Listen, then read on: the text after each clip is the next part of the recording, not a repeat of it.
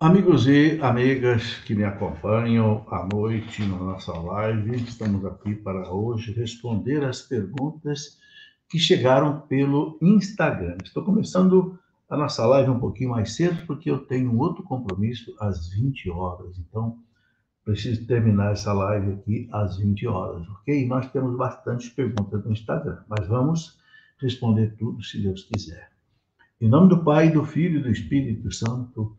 Amém. Vamos pedir que o Divino Espírito Santo acenda a sua luz divina na nossa mente para nós compreendermos as coisas da nossa fé. Vinde, Espírito Santo, enchei os corações dos vossos fiéis e acendei em nós nesta noite o fogo do vosso amor. Enviai, Senhor Deus, o vosso Santo Espírito sobre cada um de nós nesta noite, e tudo será criado, renovarei da face da terra. Ó Deus bendito, que instruísse os corações dos vossos fiéis com a luz do Espírito Santo.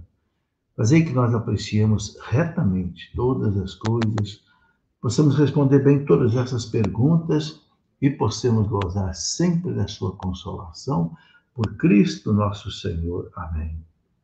Que a Virgem Santa, Todo-Poderosa, interceda por nós nesta noite. Ave Maria, cheia de graça, o Senhor é convosco. Bendita sois vós entre as mulheres, e bendito é o fruto do vosso ventre, Jesus.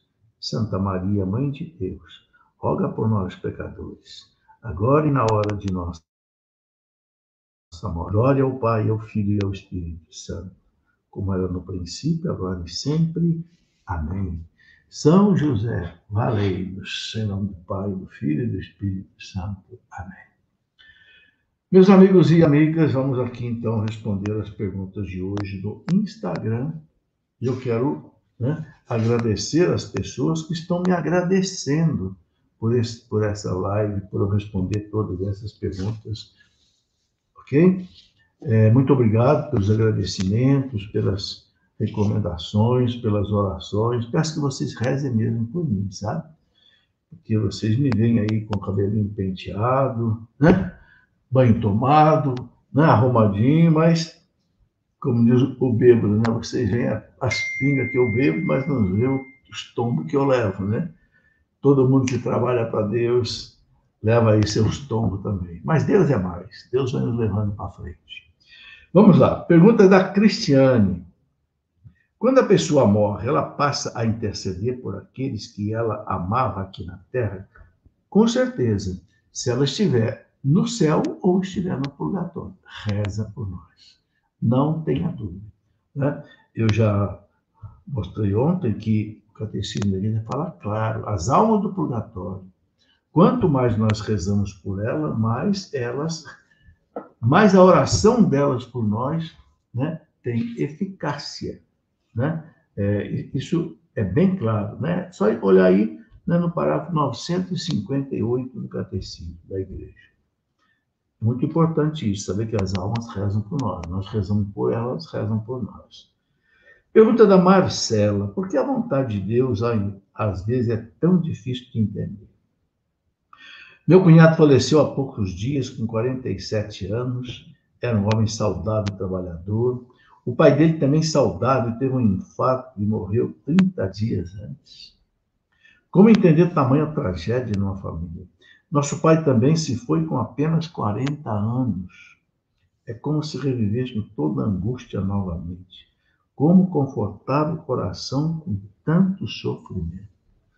Bom, Marcelo, em primeiro lugar, eu quero dizer a você que vou rezar por você e pela sua família. E quero pedir a todos que estão me acompanhando hoje que rezem pela Marcela, pelo pai que ela perdeu, pelo cunhado que ela perdeu, né? Que mais aqui que ela disse, né?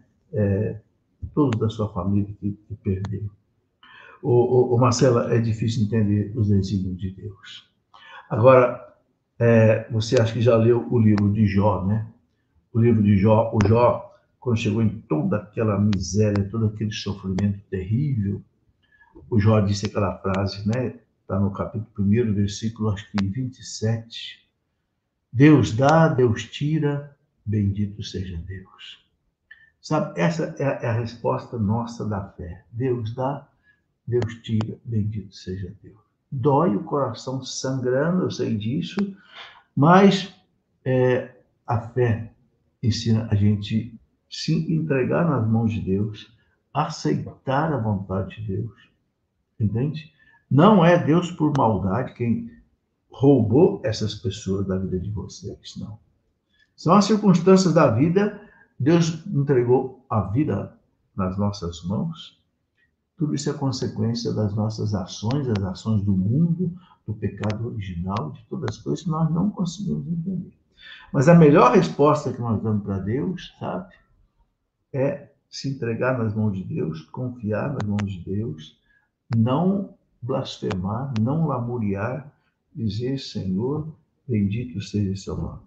Santo Afonso de Ligó, doutor da igreja, dizia: mais vale um bendito seja Deus na hora da dor do que um milhão de ações de graça quando tudo está bem. Entende? Então, é o seguinte, São Paulo diz: damos dar graças a Deus em todas as circunstâncias. Ninguém vai dar graças a Deus pelo mal, pelo sofrimento, pela morte. Não. Nós vamos dar graças a Deus porque Deus está no comando apesar de tudo.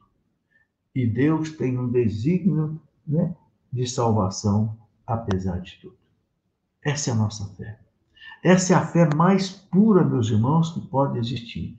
A fé daquele que, chorando, com o coração sangrando, ele diz: Bendito seja, tira bendito. Esta é a fé por excelência. Então, se é muito difícil a gente viver essa situação, por outro lado, Marcela, a gente tem muito mérito diante de Deus. E tem uma coisa, sabe? Quando a gente aceita essas coisas na fé, Deus nos dá uma resposta, Deus nos ajuda. Deus consola o nosso coração e Deus nos ajuda a continuar a caminhada da vida. Não se desespere, não desanime, conte com as nossas orações. A minha, amanhã, se Deus quiser, estarei na missa às seis e meia, rezarei por você, pela sua família, né, seu pai, seu cunhado, o pai do seu cunhado, e eu peço às pessoas que estão aqui conosco que também rezem nessa intensidade. Pergunta da Ana. Professor, hoje na meditação do Evangelho, quatro, dia, ontem, né, na verdade, o senhor falou que Jesus, na sua condição humana, tinha o pecado original. Me explique. Não, Ana, não disse isso, não. Se eu disse, eu disse sem querer. Jesus nunca teve o pecado original, de jeito nenhum. De jeito nenhum. Ele não foi gerado por um homem, foi gerado pelo Espírito Santo.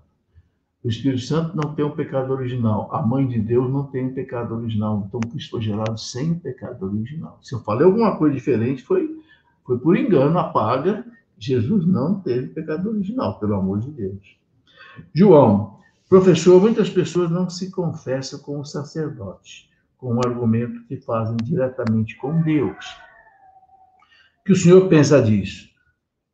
Ô, ô João, eu não penso nada, eu, eu penso aquilo que Jesus disse. Jesus, no dia que ele ressuscitou, está lá no Evangelho de São João, capítulo 20, versículo 22, seguinte, ele disse aos apóstolos: Assim como o Pai me enviou, eu vos envio a vós, a quem vocês perdoarem os pecados, os pecados serão perdoados. Ponto final. Ele falou, ele é o mestre, é o Senhor. Se ele mandou confessar com o sacerdote, quem é que vai dizer que não? É claro que a gente pode confessar com Deus os nossos pecados, nós fazemos isso em todas as missas, no ato penitencial. Mas, se eu tenho um pecado grave, eu tenho que receber o perdão do sacerdote, para que eu possa receber o corpo de Cristo como lugar. Esta é a nossa fé, esta é a lei de Cristo. Quem agir diferente disso não está obedecendo à lei de Cristo. Bom, o João ainda pergunta o seguinte: qual o nome do seu livro sobre todos os papas? Ô, ô, João, eu não tenho um livro só sobre todos os papas.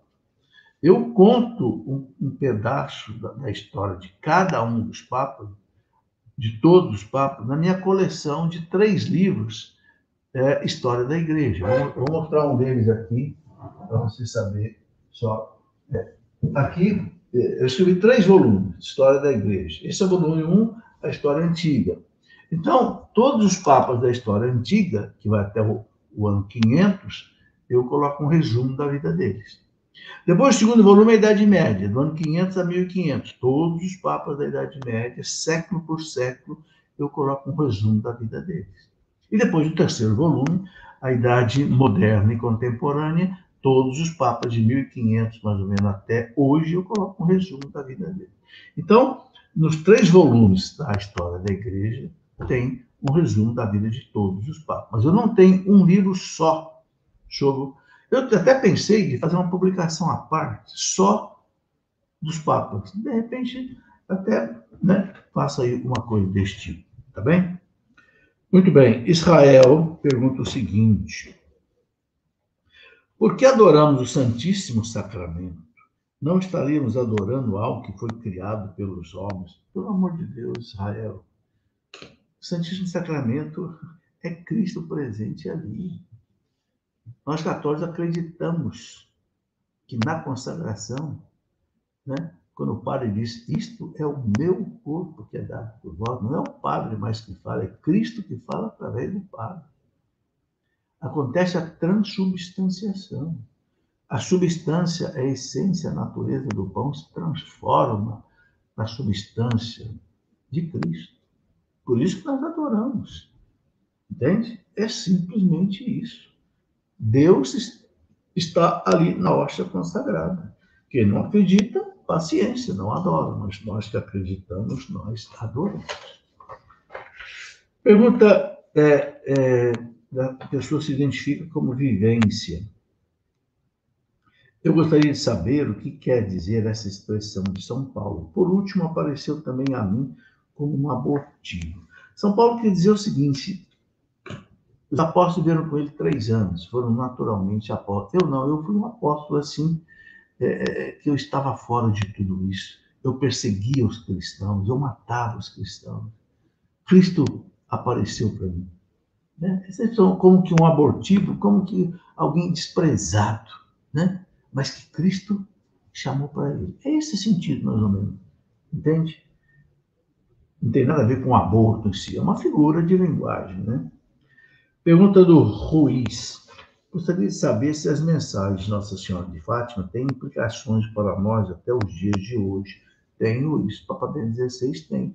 Porque as mensagens de Fátima são mensagens perenes. O que ela pede? Oração, penitência, rezar o rosário, para que o mundo não seja castigado por Deus. Ok? Para que não aconteça. Ela falou, quando ela apareceu, em 1917, era a Primeira Guerra Mundial. Ela disse: a guerra vai acabar. Mas se os homens não se emendarem, não rezarem, não fizerem penitência, haverá uma Segunda Guerra pior. E houve a Segunda Guerra Mundial muito pior. Será que isso não pode acontecer também para frente? Pode. E a humanidade continua pecando. Eu fico perguntando por que essa pandemia que atingiu o mundo inteiro. Eu nunca vi uma coisa que atingisse o mundo inteiro a não ser uma guerra mundial. Nem guerra mundial atinge o mundo inteiro. Portugal, por exemplo, não entrou na Segunda Guerra Mundial. E essa pandemia pegou todo mundo. Será que essa pandemia não foi falta de oração, de penitência, de conversão da humanidade? Fica essa pergunta aí para nós. Pergunta da Samea. Professor, há o final dos tempos e o fim do mundo. Como explicar de forma simples? Bom, final dos tempos, sempre há um final dos tempos, né? É, por exemplo, houve muitos finais dos tempos na história da igreja, na história da salvação, né? Quando aconteceu o dilúvio, foi um final dos tempos. Começou um tempo novo com Noé. Né? Então, houve, houve é, é, finais dos tempos, vamos dizer assim, uma mudança na, na humanidade. Agora, o fim do mundo é diferente. O fim do mundo vai acabar a história humana. Acabou, ponto final. Cristo vai voltar, vai haver o juízo final, separa bom, os bons dos maus, acaba o purgatório, e aí entramos todos na eternidade. Não haverá mais a vida terrena, aquilo como é hoje, uma vida finita. Entraremos na eternidade. Tá certo? Mais ou menos é isso. Né? É, os, os, os, os profetas falavam muito. Eu estou estudando o livro de todos os profetas detalhadamente, porque estou escrevendo o, o, quarto volume da, da coleção Curso Bíblico, e é sobre os profetas. Vários profetas falavam no dia do Senhor, o dia de Avé, né? o dia em que Deus punia o povo judeu pelos seus pecados e punia, punia também os povos pagãos que faziam mal para o povo de Deus. Era o, o dia, eles chamavam o dia da ira de Deus. Ali era como no final de um tempo. Né? Aquele povo se purificava e depois voltava. Por exemplo, quando o povo judeu foi exilado na Babilônia e depois voltou, foi um final um tempo. Acabou? O povo em Jerusalém foram todos para o exílio da Babilônia, ou então o exílio da Assíria, e depois voltou um resto purificado que vai reconstruir Jerusalém, vai reconstruir o templo, e dali depois vai nascer Jesus. Muito bem. Pergunta do Marco. Professor, penso que quando uma pessoa morre, tenha sido boa ou má nessa vida, ela vai para o sono profundo e fica aguardando o dia do juízo final, que é quando Deus vai julgar nossas ações na terra. Está correto o meu pensamento? Não, Marco. Isso aqui é doutrina protestante. A doutrina católica é diferente. Eu vou te dar duas citações da Bíblia. Primeiro, Hebreus 9, 27. Anote aí. Carta aos Hebreus, capítulo 9, versículo 27. Está escrito lá. Está determinado que cada um morra uma única vez, não tem reencarnação, morra uma única vez, e em seguida vem o julgamento. Em seguida. Então está ali bem claro. Então a igreja ensina que imediatamente após a morte, nós. O corpo morre, a alma não dorme. Alma, gente, alma é espírito, o espírito não dorme. Entendeu? Ela vai para Deus. E a segunda carta de São Paulo aos Coríntios, capítulo 5, versículo 10, São Paulo diz o quê?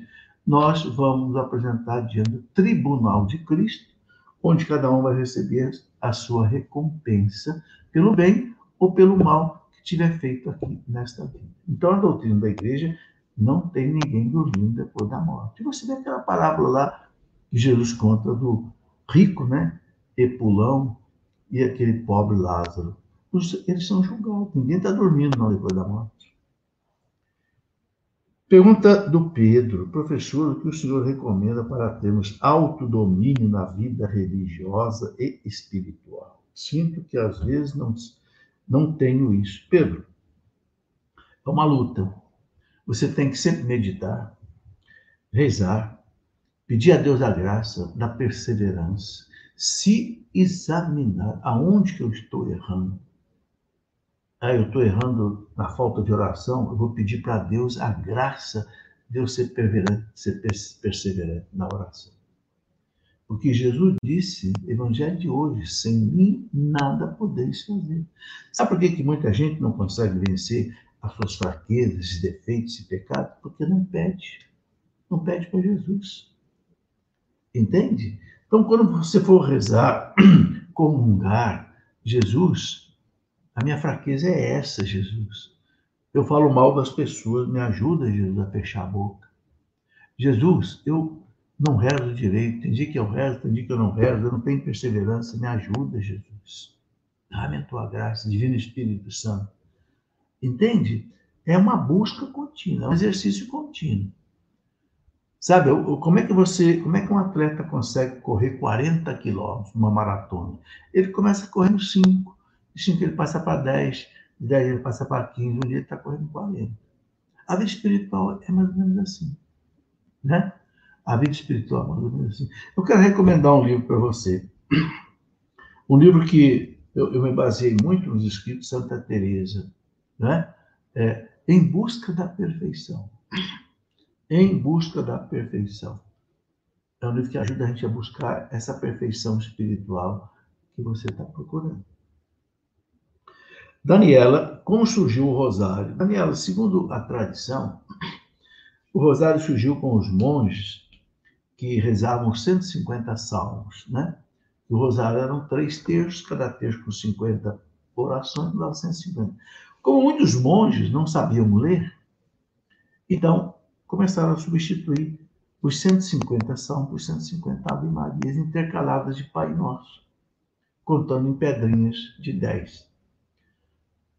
Uma outra tradição muito forte é que Nossa Senhora teria ensinado para São Domingos de Gusmão, por volta do ano 1100 e pouco, para São Domingos enfrentar os hereges cátaros da Idade Média, que foram os responsáveis pela, pelo surgimento da Inquisição.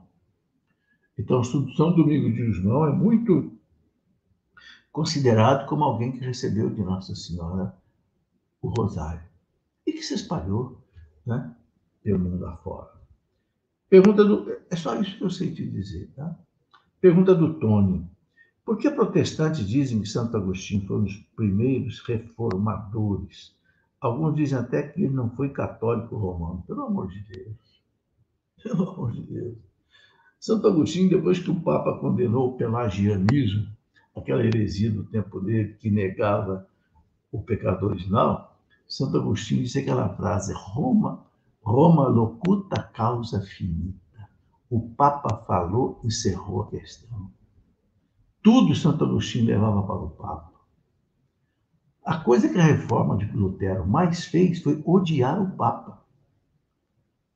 Odiar o Papa. Né? Dizem até que Lutero chegou a dizer que ele ia estrangular o último Papa com as tripas do último monge da igreja. Sei lá se isso é verdade, mas eu já li isso uma vez. Santo Agostinho foi um homem catolicíssimo. Ele elaborou os Dez Mandamentos, como nós rezamos hoje. Ele enfrentou quatro heresias e levou todas ao Papa para que houvesse a condenação. Ele inventou o maniqueanismo, mani, maniqueanismo. Ele era maniqueu, maniqueanismo. Ele enfrentou o pelagianismo, ele enfrentou o arianismo e ele enfrentou é, o donatismo do tempo dele. E sempre levava o Papa a fazer os concílios. Sabe, é, é, é lenda protestante. Santo os maiores santos da Igreja Católica. Érica, professor gostaria de entender o trecho da Bíblia onde Jesus fala que ninguém vai ao Pai senão por ele. Isso está na primeira carta de São Paulo Timóteo, capítulo 2, versículo 4. Né? Nós criamos nos santos e eles também nos levam ao Pai. Não é isso? Bom, então deixa eu explicar o que, que eles ensinam. O único mediador entre Deus e o homem é Jesus Cristo, de São Paulo. Porque só Jesus Cristo é ao mesmo tempo homem e Deus. Então ele liga a humanidade com Deus, porque é como uma ponte, ele é o pontífice a ponte tem dois lados, né? Então, o, único ser que ao mesmo tempo é homem e que é Deus e que pode fazer essa ligação é Cristo. Mas o que, que Nossa Senhora e os santos fazem? Eles intercedem através de Jesus Cristo. Eles atravessam essa ponte. Eles não são uma ponte paralela, está entendendo? Não, é subordinado. Eu gosto até de dar um exemplo simples. Você vê essa minha canetinha aqui, né? Essa canetinha aqui. Ela tem a carga dela. A carga está por dentro da caneta, tá certo? A carga está por dentro da caneta. É isso. A mediação dos anjos, dos santos, da Virgem Maria, é por dentro da mediação de Cristo. A igreja ensina que sem a mediação de Cristo, nenhuma outra mediação tem eficácia. Você entendeu? Os protestantes não entendem isso protestantes pensam que a gente tem uma ponte que é Jesus, outra ponte que é Nossa Senhora, outra ponte que. Não! A única ponte é Jesus. O que Nossa Senhora faz? Atravessa a ponte. Os santos atravessam a ponte. Entre Deus e os homens, só Jesus, que é a ligação. Então, até que você vê toda oração da igreja, como é que termina? por Cristo nosso Senhor, que com o Pai e o Espírito vive e reina para sempre. Amém. Toda intercessão é por Cristo, através de Cristo. Entendeu? Um dia nossos irmãos protestantes vão entender isso. Que nós não adoramos Maria, que Maria não é uma medianeira ou mediadora que substitui Jesus. Ninguém substitui Jesus Cristo. Pergunta, eu acho que eu pulei aqui a pergunta da Vera. Gostaria de saber se quem não recebeu o sacramento da crisma, mesmo assim pode receber os dons do Espírito Santo. Pode, Vera, porque tem o Espírito Santo em si desde o batismo. A crisma é uma confirmação do batismo, mas a pessoa pode receber sim. Até Cornélio, que era pagão, recebeu o Espírito Santo lá na casa dele, na época de São Pedro, né? pode sim. Sabe, o Espírito sopra onde quer. Agora, claro, não deixe de crismar, porque a crisma é obrigatória. E, claro, é, o, é, é a graça do Espírito Santo. Né? Bom, Cíntia, professor, por que os evangelhos descrevem de forma diferente entre si aquele primeiro momento da ressurreição de Jesus? Ô, Cíntia, não é só o momento da ressurreição que os evangelhos escrevem diferente, não. Tem muitas coisas diferentes. Por quê? Porque os evangelhos foram escritos em épocas diferentes, por pessoas diferentes. Mateus escreveu na Palestina, em hebraico. Marcos escreveu lá em Roma, as pregações de São Pedro. Lucas, que não era nem apóstolo, era judeu, fez uma pesquisa e escreveu bem depois de Marcos e de Mateus, que deve ter sido por volta do ano 50, Lucas deve ter escrito por volta do ano 70, 80. E João, por fim, lá no ano 100, escreveu o evangelho dele, narrando aquilo que os outros evangelistas não tinham narrado. Por isso que sai diferente. Mas você percebe que o conteúdo básico é o mesmo, entendeu? Não tem diferença. Pergunta do Everton. Gostaria de saber se Nossa Senhora herdou os dons preternaturais. Sim, ela não, ela não teve o pecado original. Né? Tranquilo. Anderson, professor, gostaria que falasse um pouco sobre os sede vacantistas. Sede vacantistas, ou Anderson, são aqueles, o grupo de bispos que no Concílio Vaticano, eles não aceitaram a proclamação do dogma da infalibilidade do Papa. Então romperam com a igreja, fundaram uma outra igreja. Por que são chamados de sede vacantistas? Porque para eles a sede de Pedro, ou seja, a cátedra do Papa, está vazia, porque eles não, eles não acreditam no Papa desde 1870. Eles são chamados de sede vacantistas. Não aceitaram o Concílio Vaticano I, assim como Lefebvre não aceitou o segundo, Concílio Vaticano II. Sameia, outro dia vi no History do Catecista que o senhor recebeu uma medalha do Papa Emérito Bento XVI. O senhor pode falar sobre isto? O, Sameia, na verdade, não é uma medalha. Eu recebi do Papa é, é, uma comenda, uma homenagem chamada né, Cavaleiro da Ordem de São Gregório Magno né? Recebi uma espada, espada de verdade, está pregada aqui na parede. E recebi um diploma, né? É, diploma de cavaleiro da Ordem de São Gregório Magno. Né? Recebi uma farda lá do Vaticano. Eu vou, vou ver se eu pego um livro aqui que mostra isso, só um instantinho, ver se eu pego aqui no, na minha estante aqui um livro que mostra alguma coisa.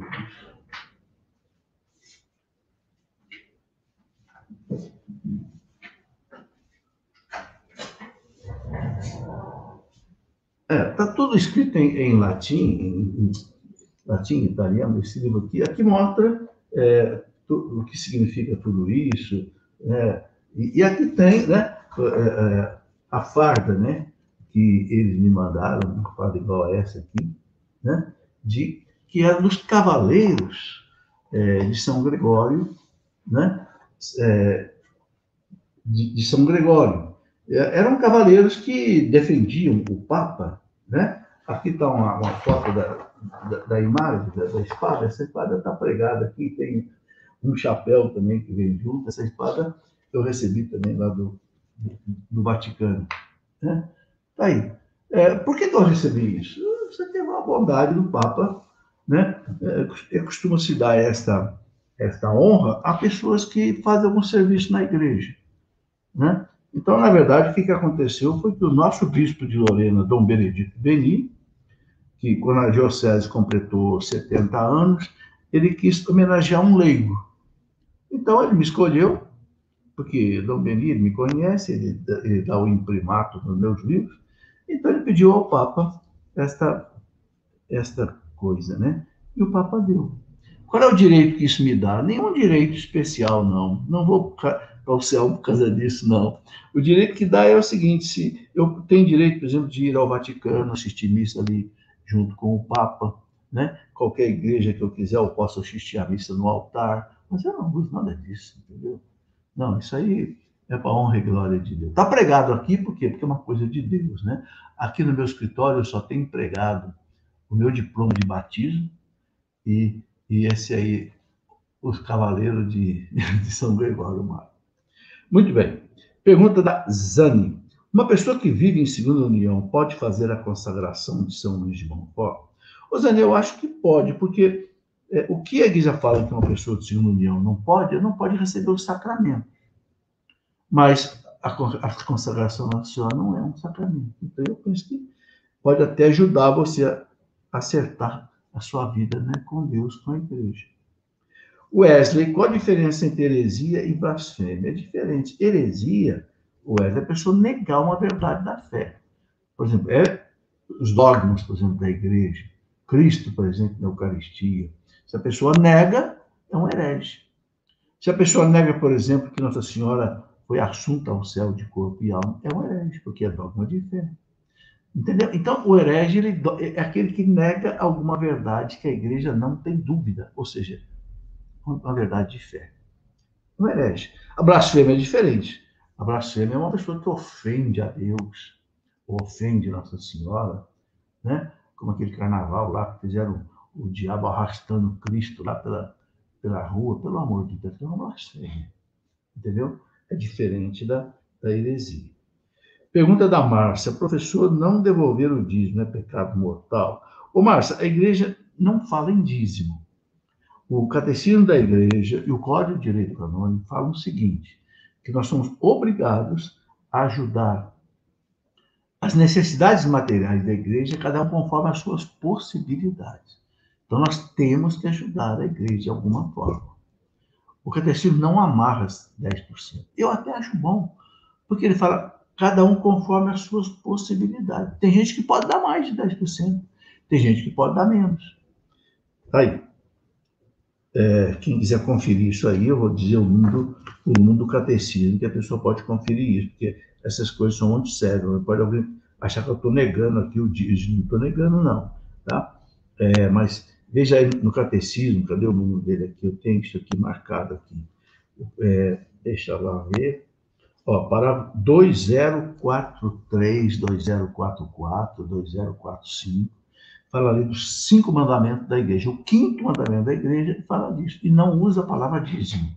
Mas é bonito, hein? Não estou dizendo que não, é, que, que não é bom pagar o dízimo 10%, não. Eu conheço gente que paga 10% certinho do que ganha. É bonito.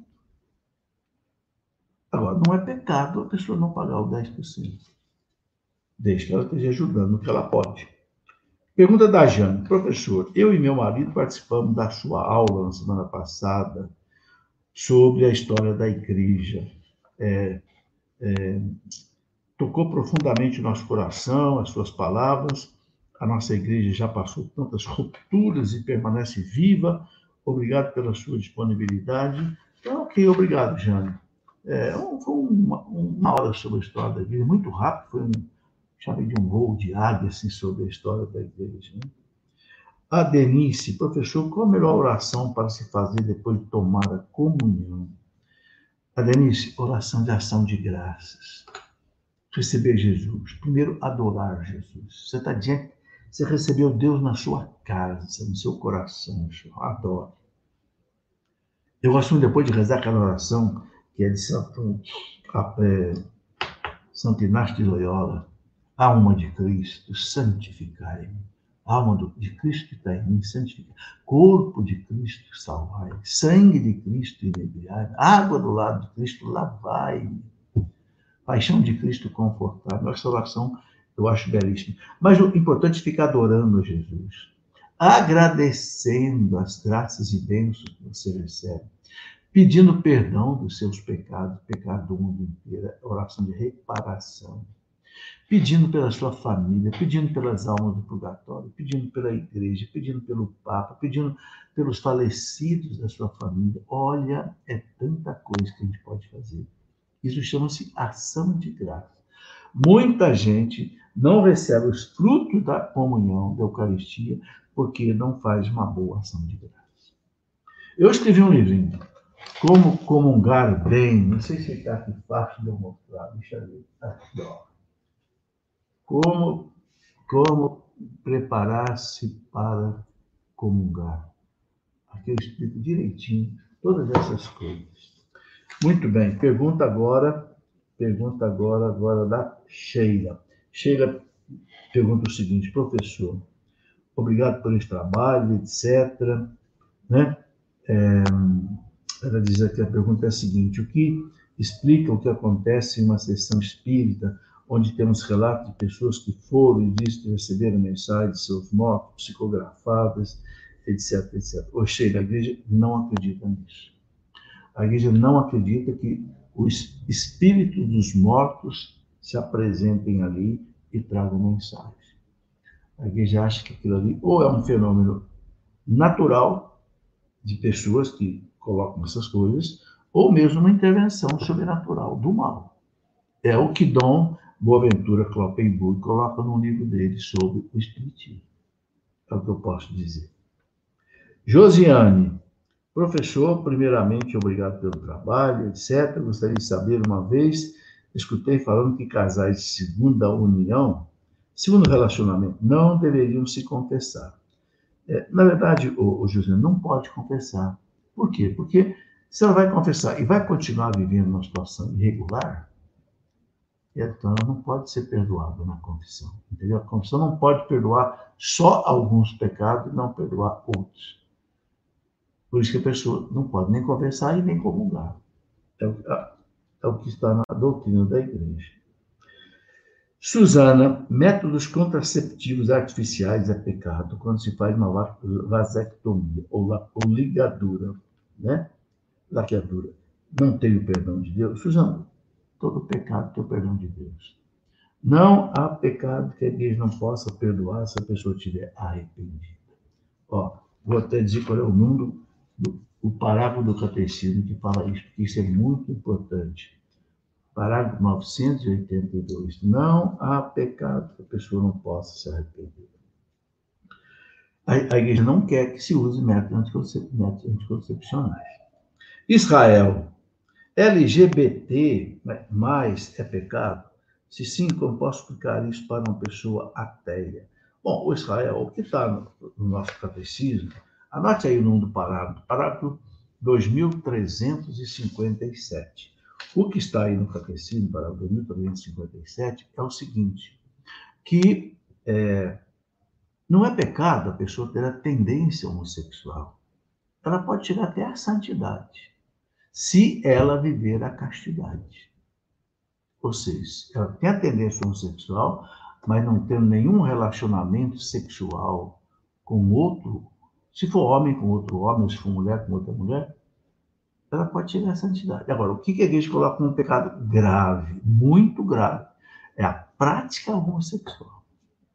Um homem ter vida sexual com um homem, uma mulher ter vida sexual com uma mulher. É isso que o catecismo, no parágrafo 2357, coloca como pecado grave. Então, é essa a doutrina católica. A gente tem que explicar para o Quem é católico acredita que serve, quem não é católico não serve, a gente respeita cada um na sua opção. É liberdade religiosa. Gustavo, professor, como foi que ocorreu o pecado original? O primata fez algo que desobedecesse a Deus? Primata não, Gustavo, aí já era um homem. E já era uma mulher. Já existia o homem e a mulher. O primata foi evolução. Mas quando esse primata chegou no ponto de poder receber a alma, Deus colocou uma alma ali então, agora não é mais um primata, agora é um homem e uma mulher. Ou seja, já tinham inteligência, liberdade, vontade, memória, consciência, tudo mais. Era um homem perfeito. Desobedeceram a Deus. Não quiseram obedecer a Deus. Disseram não a Deus. Como hoje muita gente diz não a Deus também. Não quer seguir os mandamentos de Deus. Né? Tem tanta gente aí que está de costas para Deus, ou virou as costas para Deus desde o começo. E isso atingiu toda a humanidade. Né? Eles tinham recebido de Deus Sabe, se você quiser aprofundar, eu escrevi um livro sobre o pecado original, né? Porque é muito importante entender esse assunto. Cadê o pecado original aqui? Eu não separo aqui. Eu deixo o aqui na minha frente. O pecado original, o que a igreja ensina? Quem quiser aprofundar no pecado original, estude esse livro. Não tem como a gente entender o mundo, meus irmãos, as guerras, os assassinatos, as mortes, as doenças, sem entender o pecado original. Não tem. Pergunta da pessoa que se identifica como Mel.